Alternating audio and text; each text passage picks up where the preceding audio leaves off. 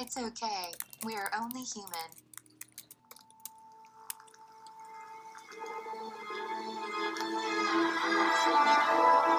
Hola a todos, eh, yo soy Iñaki Chavarri y bienvenidos a este podcast que estoy haciendo en paralelo a la exposición It's Okay, We're Only Human en la Galería Foro Space de Bogotá.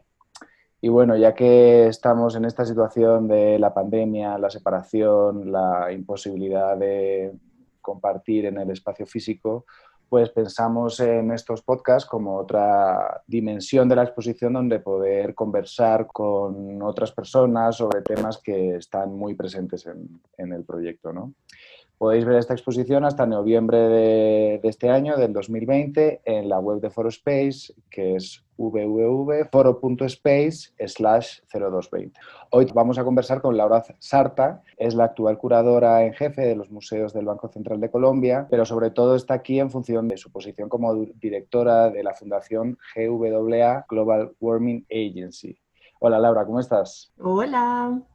Hola, gracias por tu invitación y a todos los que se están conectando a escucharnos. Laura, ¿podrías contar un poquito más de qué se trata esta, esta organización de GWA? Claro que sí. Eh, GWA eh, es una fundación comprometida con el desarrollo sostenible y creativo de Colombia.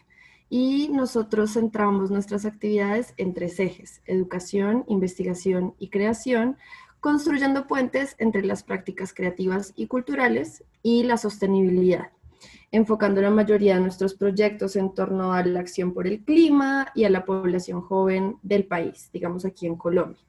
Eh, la fundación empezó como un proyecto de amigos que a finales del 2008 creamos un colectivo que promovía hábitos y prácticas ambientalmente sostenibles desde la acción colectiva y usábamos herramientas como el humor, la improvisación, el teatro, la música. Y con el tiempo el proyecto fue creciendo y nuestros públicos también. Eh, lo que nos llevó a investigar más eh, sobre proyectos participativos, sobre acción comunitaria, y así creamos GWA, primero como una ONG y después de unos años ya la registramos como fundación. Desde ese entonces ya han pasado 12 años, wow. 12 años de trabajo, sí, en los que eh, hemos trabajado sobre todo con comunidades de base, con aliados nacionales y algunos para proyectos internacionales pues afuera del país, con activistas, con entidades educativas, algunas em, empresas sociales o como las llaman ahora empresas tipo B. Em, eh, pues alrededor de temas como mitigación y adaptación al cambio climático, conservación, manejo de recursos y ecosistemas, pero todo desde una perspectiva en la que hacemos uso de las herramientas creativas, de las artes plásticas, las artes visuales, las artes escénicas, el diseño, la arquitectura, em, para trabajar con diferentes públicos. Eh, y desde entonces pues hemos llegado a más o menos 18 mil personas de manera directa, que a su vez benefician a muchas más personas en sus comunidades y también pues hemos desarrollado algunos proyectos online con, con, algunos aliados, pero en términos generales somos pues un grupo de gente joven, profesionales y voluntarios que creemos en el poder de la cultura para generar cambios sociales y que estamos comprometidos con apostarle a la sostenibilidad. Súper. Eh, me llama mucho la atención que, que, una de las herramientas que utilicéis sea el humor me parece que está muy infravalorado, ¿no? Como, como efectivamente, como, herra, como herramienta. Eh, ¿Nos podrías hablar de algún proyecto en específico donde creas que el humor eh, hacia estos caminos? Sí, cuando empezamos, recién empezamos, hicimos uno que se llamaba Global Friend y era como un superhéroe.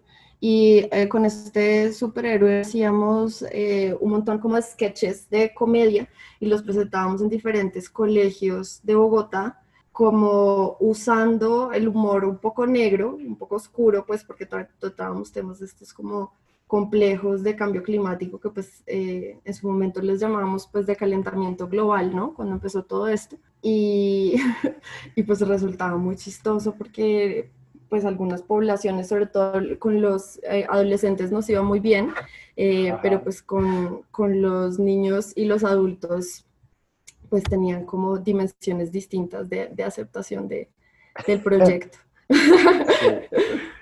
¿Y um, tenéis algún proyecto en específico que sea como el hijo de la organización o como de estos proyectos de largo aliento que habéis alimentado durante estos, todos estos años? Sí, sí, hay un proyecto que es como el bebé de la organización que se llama Ambiente Creativo. Es un proyecto de acción comunitaria eh, nos ganamos, de hecho, una, una, beca de Global Change Makers eh, por ese proyecto y luego otra de Climate Champions para poderlo desarrollar aquí en el país.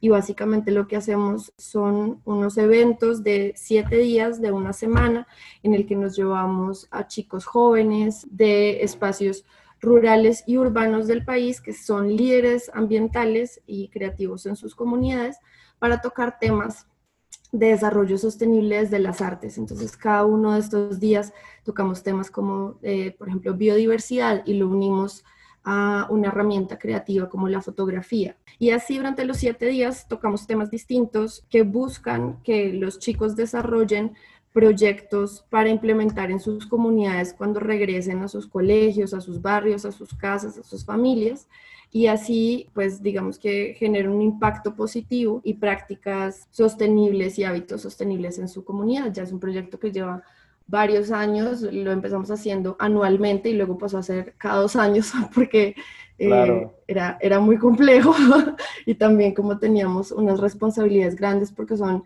chicos menores de edad, eh, pues, pues lo, lo, empezamos a hacer cada dos años y ya lleva varias versiones y es un orgullo para nosotros poderlo seguir haciendo porque hemos visto ya muchos de esos chicos crecer que estaban en bachillerato cuando entraron y ya muchos de ellos están estudiando y desarrollando proyectos, incluso proyectos productivos que salieron de ambiente creativo. Qué pasada, qué bonito eso. sí, ya están grandotes todos. Oye, Laura, ¿y, cómo comenzaste o por qué te interesó la aproximación a estos temas medioambientales a través de la cultura? Eh, pues Colombia es uno de los países con mayor vulnerabilidad al cambio climático y a pesar de que no contribuye mucho a las emisiones de gases de efecto invernadero, eh, pues sí se enfrenta a unos retos enormes, eh, que tenemos una baja capacidad de adaptación, de nuestras comunidades rurales y urbanas, la desigualdad, la deforestación y destrucción de, hábitat, de hábitats, de el, asesinato pues, a líderes sociales y ambientales. Y pues todo eso hace también que tanto a nivel pues como personal, como colectivo, uno desarrolle como unos intereses de trabajar en, en esas eh, áreas. Cuando GWA empezó en el 2008, hablábamos de calentamiento global, del hoyo en la capa de ozono, de los CFCs, del consumo responsable. Y esa fue la época en la que llegó a Latinoamérica esta película del Gore que se llamaba Una verdad incómoda. Y ese fue uno de los momentos también claros empezar este proyecto. Ya después la conversación fue cambiando y no hablábamos solo de calentamiento global, sino de cambio climático, de aumento en el nivel del mar, de acción climática, de emergencia planetaria. Y ya hoy la evolución de estos temas del lenguaje de la investigación nos lleva a hablar de crisis climática, resiliencia y capacidad de adaptación, de justicia climática, de la interseccionalidad de este reto o estas luchas con otras luchas de comunidades indígenas, afro, mujeres, que todas están pues directamente relacionadas. Entonces, pues GWA se desarrolla como en ese contexto en el que creíamos y creo que seguimos creyendo, y por eso GWA sigue funcionando, eh, que para enfrentar ese desafío global de la sostenibilidad, pues nuestra mejor herramienta es la creatividad. Y pues ya el tema de la cultura, pues para nosotros era clave porque nos dábamos cuenta que a partir de esas herramientas creativas podíamos mover la agenda climática o la agenda ambiental en su momento del solo entendimiento intelectual y académico de unos pocos a un compromiso emocional y creativo de muchas más personas.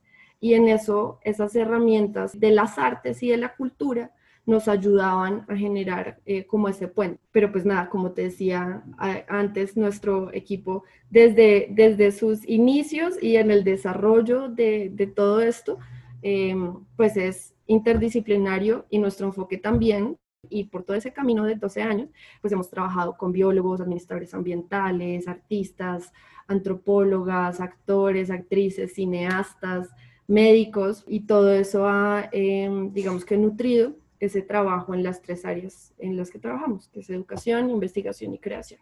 Qué bueno, Laura, qué completo, ¿no? Y, em, o sea, me parece súper interesante como toda esta red, ¿no? Y este ejercicio de concienciación y de poder llegar a, a, muchos más para pensar desde lugares muy diferentes, pues estos problemas que nos tocan a todos. Pero también quería preguntarte cómo crees que desde esa actividad que, que estás haciendo se puede hacer un hueco en las agendas políticas para un verdadero cambio en la situación medioambiental actual. Creo que una buena forma de empezar a hablar de eso son los objetivos de desarrollo sostenible.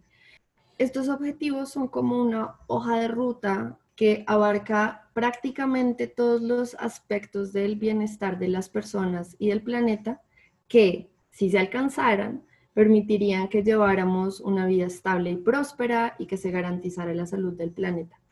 Esos eh, ODS en el 2015 se adoptaron por todos los Estados miembros, dentro de los cuales pues está Colombia, como un llamado universal a 17 objetivos que se integran entre sí para lo que en teoría sería el camino para equilibrar la sostenibilidad ambiental, económica y social. Entonces, aterrizando a eso, eh, por ejemplo, el objetivo de desarrollo 6 está enfocado en agua limpia y saneamiento. El objetivo de desarrollo 7 en energías asequibles y no contaminantes el objetivo 11 en ciudades y comunidades sostenibles, el 13 en acción por el clima. Y así, cada uno de estos objetivos de desarrollo sostenible tiene metas puntuales que en teoría todos estos países miembros dijeron, pues nos vamos a comprometer a trabajar por ahí. Pero todos esos desafíos complejos que están interrelacionados entre sí presentan justamente ese agravante y es que no se pueden tratar de forma aislada requiere que nos centremos en sistemas, en causas profundas, en conexiones entre estos desafíos que no pueden resolverse de manera como temática o de una sola disciplina para crear soluciones que respondan a todas estas realidades de las personas. Entonces, claro, podemos hablar de política pública, que era lo que tú mencionabas, como ese hueco en las agendas políticas. Podemos hablar de la implementación de nuevos modelos de desarrollo, de pensamiento, de alianzas entre sectores públicos y privados, pero también es clave que haya una veeduría importante por parte de la sociedad civil, es decir, como claro. de la participación ciudadana, ¿cierto? Y que esa participación ciudadana se basa pues en la solidaridad, en la descentralización, eh, en el fortalecimiento de capacidades, en la conectividad entre comunidades. Y ahí es donde creo que todos podemos contribuir, porque así hayan 17 objetivos macro integrados a los que todos estos estados miembros, pues la implementación de eso o el trabajar para que algunas de esas metas y esos objetivos se logren, pues todos tenemos incidencia ahí. Hace poco Global Witness publicó un informe que es tristísimo, que se llama Defender el Mañana, Crisis Climática y Amenazas contra las Personas Defensoras de la Tierra y el Medio Ambiente, en el que decían que el número documentado de asesinatos contra defensores del medio ambiente continúa en aumento y el 2019, es decir, el año pasado, fue, eh, digamos que hubo el mayor registro de estos asesinatos, que eran 212 y decían que en promedio cuatro defensores ambientales han sido asesinados cada semana desde diciembre del 2015, que fue el mes en el que se firmó el Acuerdo Climático de París. Es decir, el momento en el que aparentemente sí. el mundo se unió bajo esta esperanza de alcanzar esta nueva, sí, como era de progreso y lucha contra el cambio climático. Pero lo más chocante es que de estos 212 asesinatos del año pasado a defensores del medio ambiente en todo el mundo, cerca de un tercio ocurrieron en Colombia. Es decir, ajá, que eso nos sitúa en un lugar muy complejo. Son muchas personas y es un lugar muy complejo para trabajar en estos temas. Entonces, pues por eso mismo es supremamente importante que como ciudadanos y desde la sociedad civil podamos como rodear a estos líderes que trabajan en estos temas, sobre todo desde las regiones, para presionar justamente esas agendas políticas de las que, de las que tú hablabas. Y ahí, ahí todo el mundo puede incidir, desde un nivel como jerárquico de política pública y implementación de arriba hacia abajo, hasta de abajo hacia arriba, que es estos líderes como sociales eh, desde las regiones y pues a quienes deberíamos todos como abrazar y, verificar y hacer veeduría para que pues esas voces sigan estando allí, ¿no? Em, muchas veces cuando hablamos de estas cosas, de hecho lo que me parece complicado es que son como grandes temas, ¿no? o temas muy abstractos, que es muy difícil entender eh, cómo eso se aterriza en el territorio, ¿no? cómo esos temas nos afectan a nosotros individualmente, ¿no? En nuestra vida. No sé si estás familiarizada con lo que habla Chakrabarti de la relación entre las libertades individuales y el consumo de energía, que es como muy, muy específico de cómo eso nos afectará pronto y cómo este, esta relación de las libertades individuales y la energía puede entrar en crisis si no se plantea una transición real hacia otros tipos de energía que no sea de origen fósil, ¿no? Sí, él es, para las personas que están por aquí escuchándonos, él, es un historiador bengalí, integrante del grupo de estudios subalternos que ha enfocado como sus investigaciones y sus estudios en pues justamente los estudios postcoloniales y que ha enfocado su práctica en la manera en cómo se describe la historia de los grupos sociales que están conectados con otras partes del mundo de manera asimétrica, es decir, todo lo de la colonización y la era postcolonial. Y en una charla súper interesante que dio hace unos años para el Centro de Cultura Contemporánea de Barcelona, que está eh, online, él propone unas reflexiones sobre cómo esta historia del capital y la historia de la industrialización ha transformado la Tierra en los últimos siglos y cómo eso ha ido más allá y ha cambiado la manera de entender nuestra propia historia y el lugar, digamos, que habitamos en el mundo. Pero el highlight, digamos, el punto más alto para, de la charla para mí es cuando cuenta cómo su investigación lo llevó a interesarse en el cambio climático. Entonces cuenta que por allá en el 2007, cuando salió el informe del Grupo Intergubernamental de Expertos sobre Cambio Climático, él lo lee y está como pensando en todo esto y cae en cuenta que los ejercicios concretos de libertades individuales, no en términos filosóficos o conceptuales, sino en términos prácticos, como decías tú ahorita, como el derecho a viajar, a la alimentación, a la salud, a una vivienda digna, implican un consumo de energía y que dado que la mayor parte de la energía que utilizamos proviene de combustibles fósiles, la historia del calentamiento global pone una pregunta o un signo de interrogación sobre ese ejercicio de las libertades individuales. Porque dice él como, si pensamos y trabajamos para transformar el mundo en un lugar que sea más equitativo, más justo, donde todas las personas que hay en este momento en el mundo, sin hablar los que vienen en el futuro, tengan mejores condiciones de vida, ¿cierto? Y acceso a más libertades y queremos que estas personas puedan desarrollarse y florecer y ejercer como su agencia, pues vamos a necesitar más energía y no menos. Entonces dice pues que la transición de combustibles fósiles a energías limpias es más urgente que nunca, pero también es más urgente que nunca repensar cuál es esa relación entre el aumento de las libertades de las personas o el acceso de las comunidades a la salud, la educación, la vivienda digna, el trabajo, etcétera, y el consumo de energía que se requiere para que eso suceda en un planeta que por sí tiene recursos limitados y cuya población pues sigue en aumento. Para mí es súper interesante porque el Objetivo de Desarrollo Sostenible 7, que está enfocado en este tema, evalúa justamente el progreso de cada país en el acceso a la energía, a la eficiencia energética y a las energías renovables. Y en teoría busca garantizar el acceso universal a servicios energéticos asequibles, fiables, modernos, aumentar la proporción de energías renovables en el conjunto de fuentes energéticas, que se duplique incluso la tasa mundial de mejora de la eficiencia energética y aumentar la cooperación internacional para facilitar el acceso a la investigación de energías limpias. Pero todo eso se da en un contexto en el que el 13% de la población mundial no tiene acceso a servicios modernos de electricidad.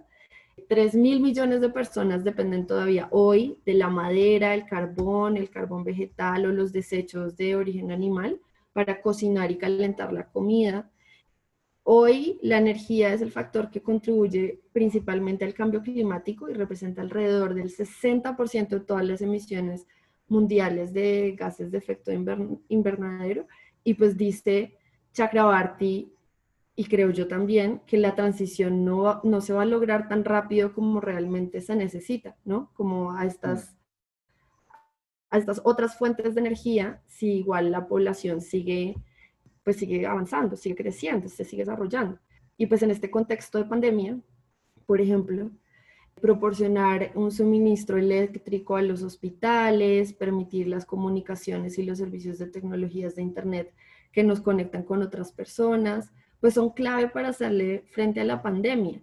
Entonces, pues cuando los hospitales y las comunidades locales no tienen ese acceso a esa energía, la catástrofe humana, social, económica que estamos viviendo aumenta, pero si apenas el 17% del consumo final de energía es de energías renovables, pues el dilema que él plantea, Chakrabarti, es súper pertinente, ¿no? Sí, total, total, sobre todo cuando en, todas las eh, agendas políticas está de alguna manera presente esta transición ¿no? hacia las energías eh, renovables. Y yo creo que ahí viene un poco como eso de, de, la herramienta de la creatividad, ¿no? Como realmente dependemos de esos nuevos desarrollos, de esas nuevas investigaciones, porque las que existen hoy son insuficientes, independientemente de los, de los desarrollos tecnológicos que hay, son insuficientes en la implementación de todo lo que necesitamos. Y pues como él lo dice también, si queremos que el mundo sea un lugar más justo y que las personas tengan como acceso a todos estos desarrollos y como a, a, florecer y desarrollar sus vidas con todas estas libertades, pues aún más energía vamos a necesitar. Total. Hay algo que también, que realmente ya no es pensar si vamos a poder eh, suministrar toda esa cantidad de energía eh, que, se que se demandará en un futuro muy próximo, ¿no? sino también como ese cambio, ese cambio hacia otra manera de relacionarnos con el mundo y con nosotros y con el gasto de energía, ¿no? que quizás ya no podremos gastar la energía como si fuera algo que sale de una bolsa mágica y que siempre va a haber más. Em, Chakrabarti también habla de la diferencia de tiempo entre los periodos de gobernanza y lo que se tardaría en solucionar el problema actual de, con esto de la energía. Eh, Laura, ¿tú esto cómo lo ves? A mí de e, esta pregunta la, la, la, relaciono mucho con tu obra.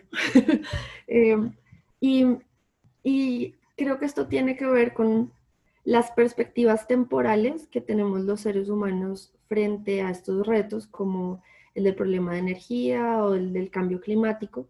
Em, y Chakrabarti sobre eso habla como de la importancia de tener dos visiones, algo así como una eh, visión bifocal, si, si queremos llamarla así. Em, entonces él dice que, por un lado, tenemos que ser capaces como de reconocer en tiempos humanos, evocando esta historia de los últimos 500 años del capitalismo, las consecuencias de la industrialización, el consumo indiscriminado de energía eh, y los recursos, em, más bien las consecuencias que esto ha generado en nuestro entorno, ¿cierto? Eso está más envuelto en las políticas del presente, la historia reciente del mundo, las instituciones gubernamentales y económicas. Pues porque es como la humanidad, ¿cierto? La perspectiva desde el presente de la humanidad. Pero por otro lado, habla de la importancia de ver eh, o la posibilidad de ver toda esta crisis climática eh, y todos estos retos energéticos en términos geológicos y las implicaciones del desarrollo de los seres humanos en el contexto de evolución, pero planetaria. Y eso expande el horizonte temporal de nuestra visión y nos enfoca en procesos físicos que o, o físico-químicos que sustentan la vida en el planeta. Entonces, mm, vuelvo a lo de tu obra porque siento que ese análisis tiene una relación muy cercana con algunos proyectos que, que conozco, que has desarrollado, desde It's Okay, We're Only Human, pasado por, no sé, Estrella Fugaz, eh, Con un pie en la Tierra, fuera del marco de referencia, incluso eh, Europe, Europe, Europe.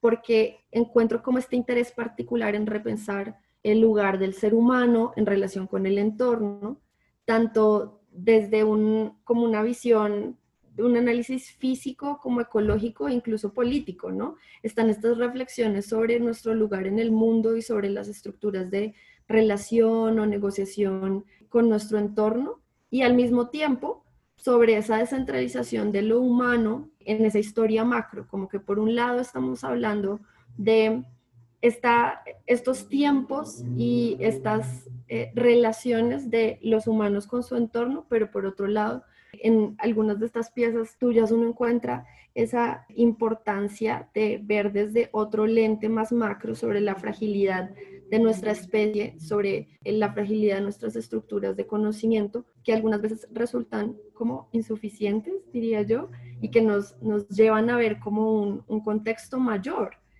Entonces, no sé si quisieras compartir con nosotros algunas de esas reflexiones de estos proyectos o como de esa lectura multidimensional que yo veo en estas piezas tuyas y también en eh, como este planteamiento de Chakrabarti, de, de como la lectura multidimensional de los retos a los que nos enfrentamos. Por un lado desde lo particular, desde nuestra especie, y por el otro lado como esta visión más macro que sugiere unos tiempos como eh, galácticos, pues más allá de nuestra especie. Pues, pues, la verdad que creo que no lo podía haber eh, descrito mejor que como lo has hecho tú. pero, pero, pero sí, la verdad es que en estos últimos años, de una manera como muy natural, mi, mi, mi, trabajo, mis intereses se han ido hacia allá, ¿no? Pero creo que ha sido también como una toma de conciencia que, que, tuvo mucho que ver con haber llegado a Colombia hace, hace cuatro años, ¿no? Uh -huh. eh, para mí fue un cambio muy radical pasar como de la, pla de la plana Madrid con de repente uh -huh. llegar a, a, una ciudad como Bogotá, que está en medio de los Andes, donde sí percibes como que estás entre montañas, ¿no? Cuando intentas viajar a otra ciudad o simplemente moverte por la ciudad y ver cómo el pavimento se mueve porque está construido -huh. la ciudad sobre unas aguas eh, sobre unas tierras con mucha agua, ¿no? Bueno, digamos que por muchos lugares, o incluso la sensación de, de bueno, de tener que estar alerta, ¿no? En, en mucho más que en Madrid. En, como uh -huh. que toda, toda mi experiencia me llevó a, a, a sentirme muy frágil, ¿no? Eh, y de, de, muchas maneras diferentes, tanto a, a, nivel de conocimiento, ¿no? muchas herramientas que te servían allá, aquí nos sirven, pero también como a nivel de integridad corporal, ¿no? Entonces, uh -huh, digamos que la relación de yo perteneciente a una especie que daba por hecho que tenía un entorno totalmente controlado, a de repente cambiar esa, esa relación de escala totalmente y darme cuenta pues que que tenemos muchas limitaciones ¿no? de, de, conocimiento, de, de ciclos ¿no? A nivel planetario. Uh -huh. Entonces, sí que desde herramientas muy poéticas me he intentado acercar a, a estos temas, ¿no? como en esa, ese proyecto de Europe, Europe, Europe, que hay unos, unos libros cortados, no tienen ya ni lomo ni número de página, es simplemente un taco de hojas que simplemente con un golpe de viento eso se, se iría, ¿no? Eh, digamos que a través de, de, de, de, unas propuestas muy poéticas, pues invitar a realmente a, a, darnos cuenta que no somos el centro de la película, que hay otras maneras de ver el mundo, que ni siquiera podemos acceder a muchas de ellas, ¿no? O sea, hay algo muy contradictorio en lo humano, como de querer abarcarlo todo, pero realmente también es importante encontrar los, las limitaciones pues de uno como individuo y de, de, su colectivo como especie, ¿no? Y decir, bueno, no podemos saberlo todo, no... son proyectos que, que, que, me cambian, que cambian mi trabajo y que me cambian como persona, ¿no? Como mi manera de entender, de entender la realidad. Y me encantaría, pues, que eso también le pasará a la gente que se acerca a mi trabajo, ¿no? Ay, lo máximo, sí. Yo creo que eso es muy latente en, en, el desarrollo como esa línea de proyectos y puede ver uno la manera en la que ha sido ahondando en justamente en, ese tema como de la, de la fragilidad, de la fragilidad de la especie y las estructuras del conocimiento. Me parece muy preciso esto que dices de las herramientas poéticas, porque también muchas de estas instalaciones eh, hablan como de esa negociación afectiva con el espacio y los diferentes espacios en los que has desarrollado esos proyectos. Entonces, pues me encanta que podamos hacer también este símil con las preguntas que se hace Chakrabarti sobre estos temas. Sí, en, en, esta exposición, por ejemplo, de It's Okay We're Human, hay como un dato como que detonó un montón de cosas, ¿no? Una noticia que me encontré que decía como más del 50% del cuerpo humano no es humano. Y es de esas como. ¿Qué, y, qué, somos? ¿no? ¿Y qué, qué está pasando más, más, allá de qué soy que yo no, soy, que, que yo no sé qué soy?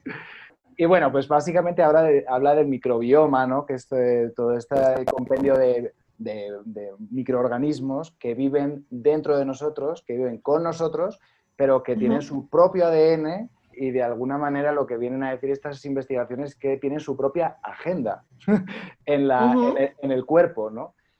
Eh, por ejemplo, están investigando cómo en un porcentaje altísimo de personas que tienen depresión, todas ellas carecen de una bacteria en particular de esa flora intestinal.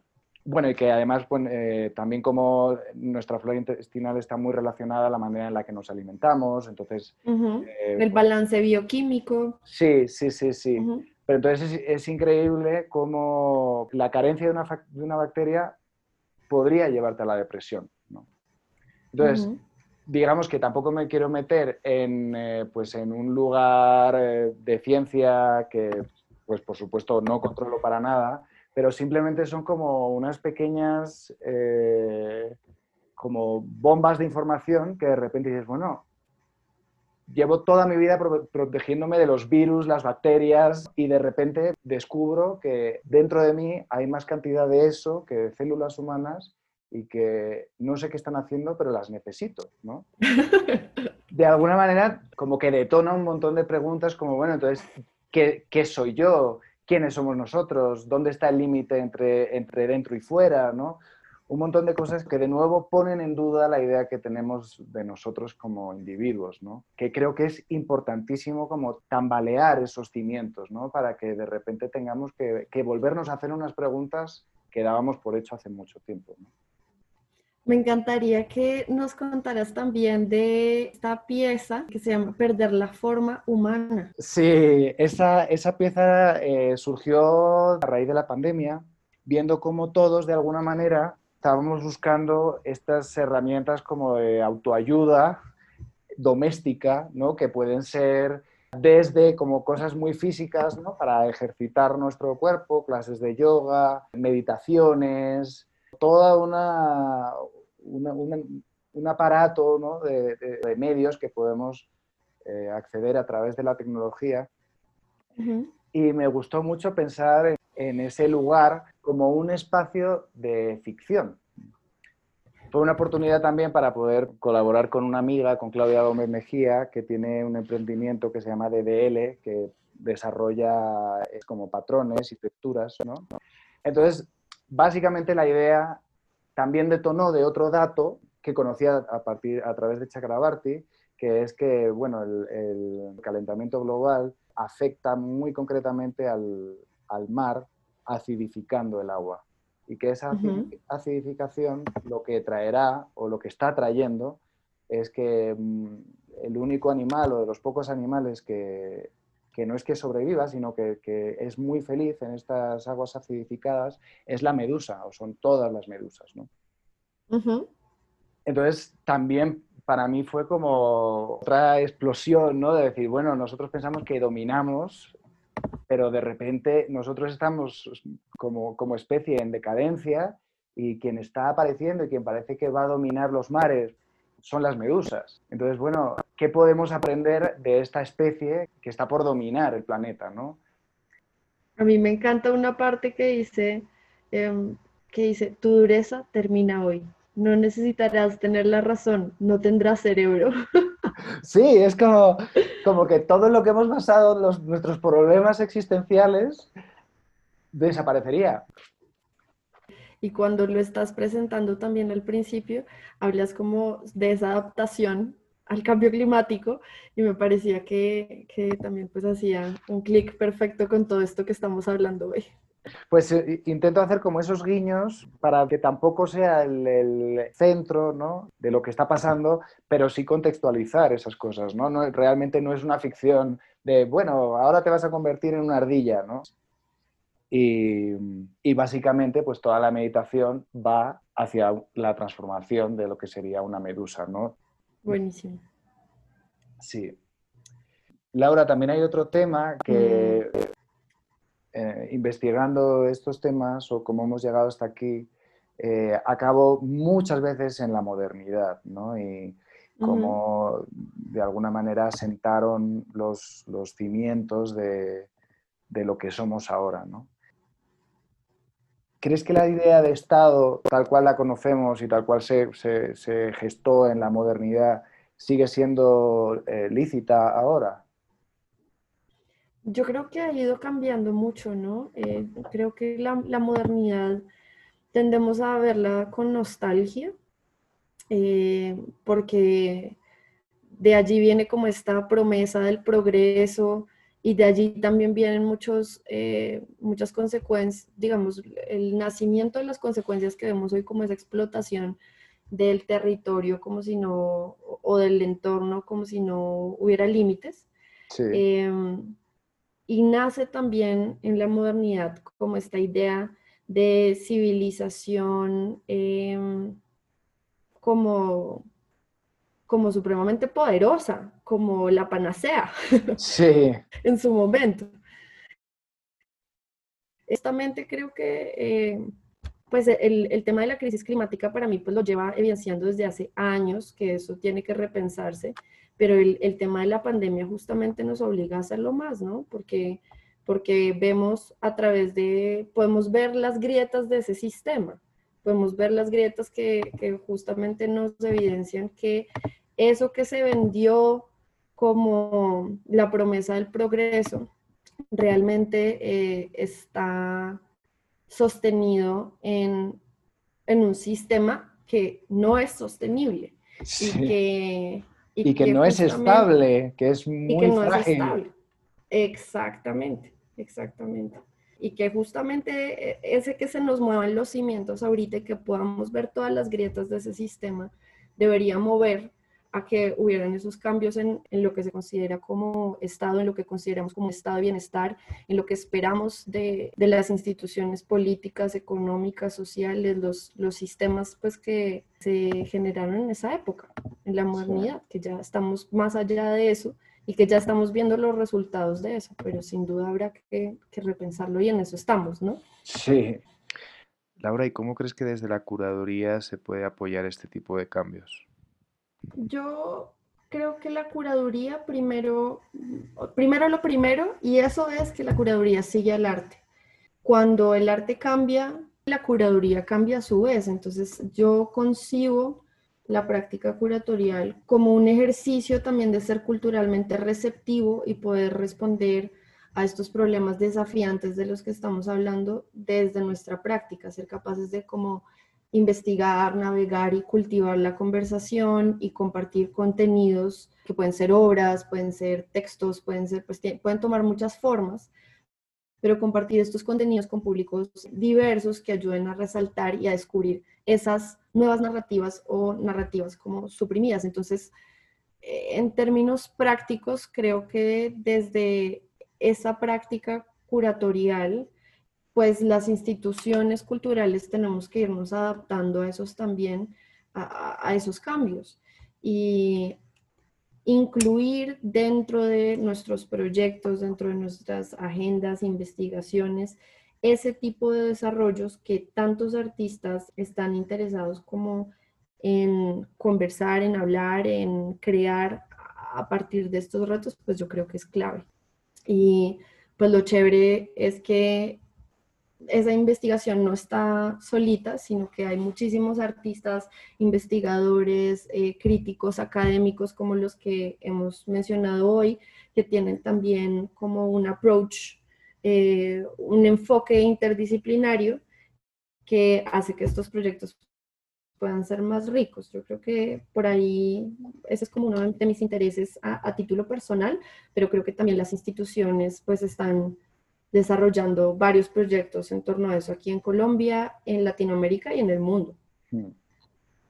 Sí, eh, de lo que dices me parece muy interesante también esa, esa postura de escucha, ¿no? De, pues tanto del curador como de las instituciones, como que no se trata de, dirigir o de generar un plan ¿no? que, unidireccional que vaya de arriba hacia abajo, sino que, que ya es un ejercicio mucho más empático ¿no? de, de tener esa capacidad de, percibir y de recibir lo que está pasando alrededor. ¿no? Sí, yo creo que eso es clave. Digamos que la curaduría ha tenido como unos, unos procesos de evolución que desde mi perspectiva han estado como unidas a el desarrollo también de los movimientos sociales y políticos a nivel global. Eh, pero ya hoy yo siento que, eh, o yo percibo la práctica curatorial como una práctica social también, y a los museos como agentes de cambio social. Entonces, pues para que eso pueda darse, se requiere como esa disposición a convertir al museo en un espacio de voces polifónicas y eso eh, pues requiere como escucharlos entre todos. Bueno, súper Laura. Pues yo creo que ya nos vamos a quedar aquí. Eh, hay mucha información eh, sobre la mesa. Hemos, ya hemos resuelto el mundo en esta, conversación, pero bueno. No, muchísimas gracias Laura por tu tiempo y bueno, por realmente tu compromiso de aportar a esta conversación y espero que pases lo mejor posible el resto de cuarentena que nos queda por delante. ¿no? Ay, muchas gracias, gracias por invitarme a ser parte de este podcast, que además hace parte de tu exposición. Gracias a todas y a todos los que se quedaron por aquí escuchándonos y vayan a ver la expo que está online también. Eso es, eso es.